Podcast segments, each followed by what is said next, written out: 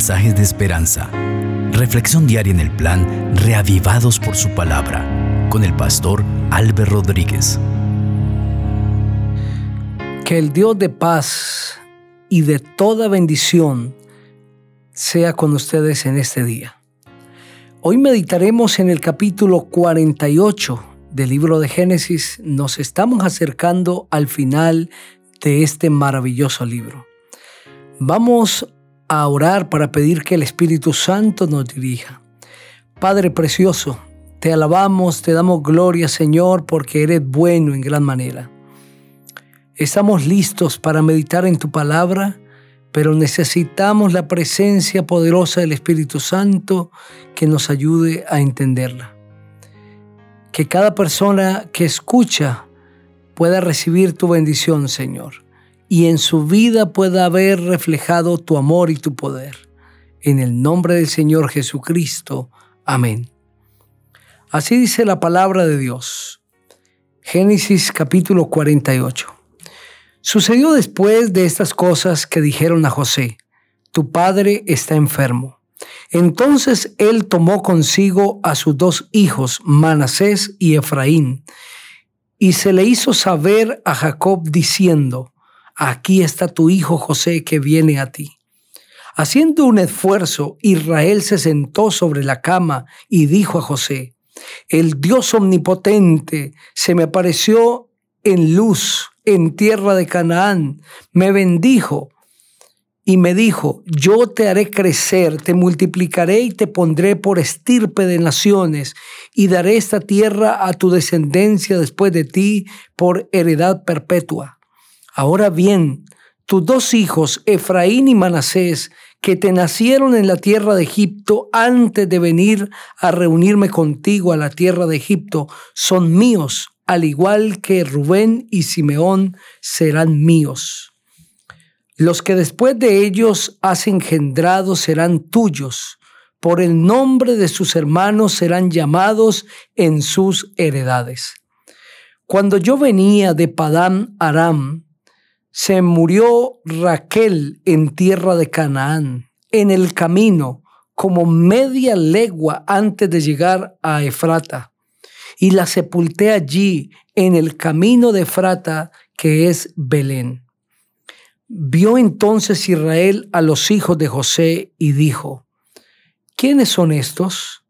Son mis hijos, los que Dios me ha dado, respondió José a su padre. Acércalos ahora a mí y los bendeciré, dijo Israel. Los ojos de Israel estaban tan debilitados por la vejez que no podía ver. Los hizo pues acercarse a él y él los besó y los abrazó. Y dijo Israel a José, no pensaba yo ver más tu rostro, y Dios me ha dejado ver también a tu descendencia. Entonces José lo sacó de entre sus rodillas y se inclinó a tierra. Los tomó José a ambos, Efraín a su derecha, a la izquierda de Israel, y Manasés a su izquierda, a la derecha de Israel y los acercó a él. Israel extendió su mano derecha y la puso sobre la cabeza de Efraín, que era el menor, y su mano izquierda sobre la cabeza de Manasés, colocando así sus manos adrede, aunque Manasés era el primogénito, y bendijo a José diciendo, el Dios en cuya presencia anduvieron mis padres, Abraham e Isaac, el Dios que me mantiene desde que yo soy hasta este día, el ángel que me liberta de todo mal, bendiga a estos jóvenes. Sea perpetuado en ellos mi nombre y el nombre de mis padres, Abraham e Isaac, y multiplíquense y crezcan en medio de la tierra. Al ver José que su padre ponía la mano derecha sobre la cabeza de Efraín, se sintió disgustado y tomó la mano de su padre para cambiarla de la cabeza de Efraín a la cabeza de Manasés. Y dijo José a su padre, así no, padre mío, porque este es el primogénito, pon tu mano derecha sobre su cabeza. pero su padre no quiso hacerlo y le respondió, lo sé, hijo mío, lo sé. También él llegará a ser un pueblo y será también grande, pero su hermano menor será más grande que él, y su descendencia formará multitud de naciones. Y los bendijo aquel día diciendo, que con vuestro nombre se bendiga en Israel y se diga, hágate Dios como a Efraín y como a Manasés. Y puso a Efraín antes de Manasés.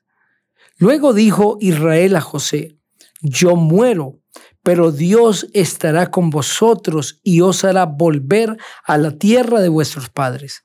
A ti te he dado una parte más que a tus hermanos, la cual tomé al amorreo con mi espada y con mi arco.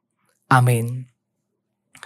Este precioso capítulo describe lecciones extraordinarias. La primera de ellas la encontramos en la actitud de José una vez se le informa tu padre está enfermo. Hasta ese momento José ha mostrado un deber hacia su padre, una responsabilidad que ha asumido con todo gozo y con toda profundidad. Es decir, ha asumido la responsabilidad de hijo con toda demanda y con la rapidez con la urgencia que era necesaria en su momento. Ha estado velando de su padre, le ha estado proveyendo, le ha sostenido a él y a toda la familia en medio de la crisis, porque Dios había enviado delante a José. Y ahora, cuando se le informa, tu padre está enfermo, José decide ir a ver a su padre. Pero no solamente va él, sino que lleva consigo a sus dos hijos, Manasés y Efraín. La urgencia, como se le mostró el mensaje a José, se le permitía comprender que la salud de Jacob estaba muy complicada y que posiblemente podía ser llamado al descanso. Es por eso que quiso llevar a sus hijos, pues él quería que su padre le otorgara la bendición, una bendición espiritual para sus hijos, que bendijera de manera destacada a su hijo mayor. Se presenta ante Jacob este le recuerda cómo el Dios omnipotente se le apareció en luz, la ciudad a la que Jacob le llamó Betel, casa de Dios y puerta del cielo. Mientras iba huyendo hacia Padam Aram, allí se le presentó el Señor y le prometió que sería padre de multitudes y ahora veía la respuesta, veía el cumplimiento a esta promesa. Jacob recuerda también que Dios de manera especial le ha bendecido como bendijo a sus antecesores. Y luego de esto, de recordar todas estas bendiciones de parte de Dios y estos prodigios, pregunta quiénes son los hijos de José, se le explica que es los hijos de José, es decir, sus nietos, sobre ellos Jacob pide soberanía, pide pertenencia, pide que se les reconozca como suyos estos dos hijos, Efraín y Manasés, y entonces procede a impartir la bendición. José estaba esperando ese momento, pero fue sorprendido al ver cómo su padre intercambió sus manos, porque José le puso a Efraín a su derecha y a la izquierda puso a Manasés. En otras palabras, siendo Efraín puesto a la derecha de José era la izquierda de Israel. Y siendo Manasés puesto a la izquierda de José, era la derecha de Israel. Aquí realmente lo que importaba era la ubicación delante de Israel, es decir, delante de Jacob. Y quien fue puesto a la derecha de Israel fue Manasés el mayor. Quien fue puesto a la izquierda de Israel fue Efraín el menor. ¿Por qué Manasés fue puesto a su derecha? Porque de esta manera era que se impartía la bendición al primogénito con la mano derecha. Poniendo la mano derecha sobre su cabeza, se bendecía al primogénito. Y al hijo menor, en este caso, a Efraín, pues también le pertenecía una bendición, pero no era la bendición principal, la de la primogenitura, sino una bendición secundaria, pero también había bendición para él.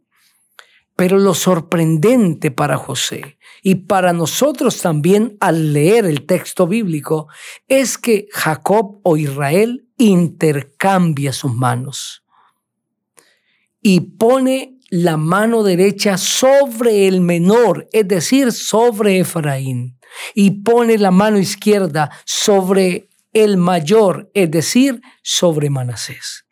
Ante esto, y cuando Jacob ha impartido una bendición, José se enoja, se indispone, corrige a su padre, lo exhorta, dice, Padre, no hagas esto es que el mayor no es Efraín, tu mano derecha debe estar puesta sobre Manasés y tu mano izquierda sobre Efraín. A lo que Jacob le responde, lo sé, hijo mío, lo sé. También él, hablando de Manasés, llegará a ser un pueblo y será también grande, pero su hermano menor, es decir, Efraín, será más grande que él y su descendencia formará multitud de naciones. Y los bendijo en aquel día, que con vuestro nombre se bendiga Israel y se diga, hágate Dios como Efraín y como Amanasés. Y puso, dice el verso 20, a Efraín antes de Manasés. ¿De qué manera lo puso? Con esta bendición. Le dio un lugar especial, le dio unas prerrogativas especiales y le dio el lugar de primogénito a Efraín y no a Manasés. Lo que está sucediendo con Jacob es algo extraordinariamente especial. Porque quien cruza las manos de Jacob fue Dios, queridos amigos. Fue el Señor el que hizo que las manos de Jacob se cruzaran y fueran puestas de esta manera sobre sus nietos.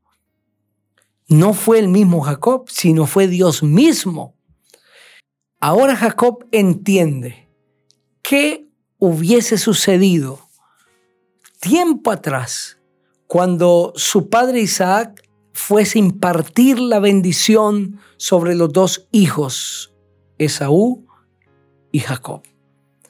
Ahora entiende que Dios iba a obrar, que Dios iba a hacer lo mismo, Dios iba a intercambiar las manos y el que había prometido que el mayor serviría al menor iría a cumplir su promesa. Ahora reflexiona Jacob sobre tanto sufrimiento, tantas vueltas dadas, por no haber permitido que el Señor pusiese su mano, que el Señor obrara, que Dios manifestara su poder, lo entendió tarde. Queridos amigos, cuando nosotros no permitimos que Dios obre, cuando no obedecemos a la palabra del Señor, cuando nos desviamos del camino y pensamos que Dios no tiene razón, que necesitamos tomar un camino que nos parece diferente, nos parece mejor, un día entenderemos que Dios tenía la razón y que el Señor tenía un plan glorioso y no pudimos ver cumplido ese plan en nuestra vida porque no se lo permitimos. Permite hoy que Dios cumpla el plan en tu vida. Permítele a Dios ser soberano. Entrégate al Señor aunque no entiendas todo eleva esa oración conmigo. Padre, me rindo a tus pies en esta hora y pido, Señor, que tu voluntad soberana, tus santos deseos se cumplan en mi vida, en Cristo Jesús. Amén. El Señor te bendiga.